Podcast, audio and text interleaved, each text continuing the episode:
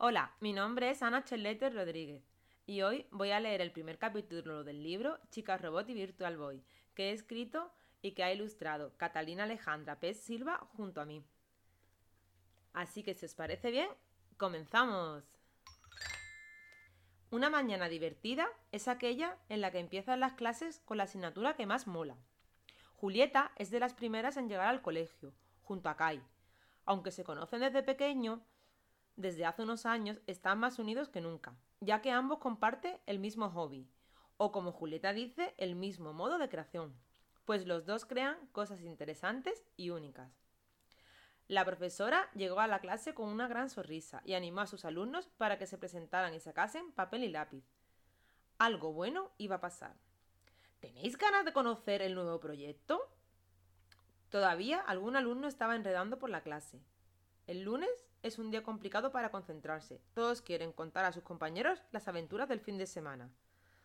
¡Redoble de tambores! Eso sí les gustaba más. Se pusieron a golpear las mesas expectantes. Haréis por parejas o tríos un videojuego. Lo probaremos y los que elijamos los presentaremos en Gamerland. ¡Vida extra! Antes de terminar de dar la noticia, la mitad de la clase estaba en pie y dando gritos de emoción. Para muchos es un sueño poder presentar un videojuego, y en una de las principales convenciones gamer del país. Allí se darán cita los mejores equipos de eSports. Ah, se me olvidaba. Hoy vendrá un nuevo compañero a clase. Vamos a recibirlo con alegría. ¡Vida extra! les informó Ana. Ana es la profesora, pero también es gamer. Ha ganado varios torneos, es muy hábil en muchas cosas, pero en videojuegos es lo más. Muchos del colegio la siguen en internet. Ahí cuelga vídeos y pueden ver sus hazañas en los videojuegos. Julieta y Kai han decidido formar equipo. Tienen mucho trabajo por delante. Me encantaría que nuestro personaje tenga algún superpoder, dijo Kai. Yo prefiero que sea un piloto de carreras, contestó Julieta, que es una loca de la velocidad. Tras mucho pensar y mil ideas, consiguieron ponerse de acuerdo. El protagonista será un superhéroe. Ahora les quedaba decidir algunas cosillas. ¿Para qué usará su superpoder? ¿Cómo será el personaje? Kai, ¿cómo te imaginas al superhéroe? Yo quiero que esté rico. ¿Rico? ¿Un superhéroe rico de pasta? Dinerito. No. Más bien había pensado rico de pizza. Kai estaba algo sorprendido por la ocurrencia de Julieta. Él había pensado en un superhéroe fuerte y musculoso. No entendía cómo Julieta quería que su personaje fuese. ¿Una porción de pizza? Debería tener trozos de pepperoni y una masa muy fina, pero con borde, sugirió Julieta Kai. ¿Estás seguro? ¿Crees que es buena idea mezclar la comida con los videojuegos? Le comentó sutilmente Kai, pues a él la idea no le terminaba de convencer. Julieta no tenía ninguna duda. Tenía claro que una pizza sería un superhéroe fantástico. Tras un rato dibujando a su personaje, lo habían decidido. Sería una pizza con un superpoder deseado por muchos.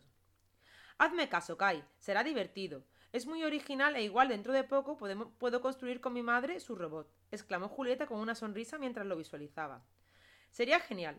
La, la, carcasa exterior la podemos hacer de plástico flexible con la impresora 3D y en el interior le añadiríamos una cámara de aire para que se pueda transformar cuando se ponga en modo superhéroe. Seguro que Rex y Pizza se llevarían genial. Kai se mostró contento con la idea. Sería una porción de pizza superhéroe. Decidido.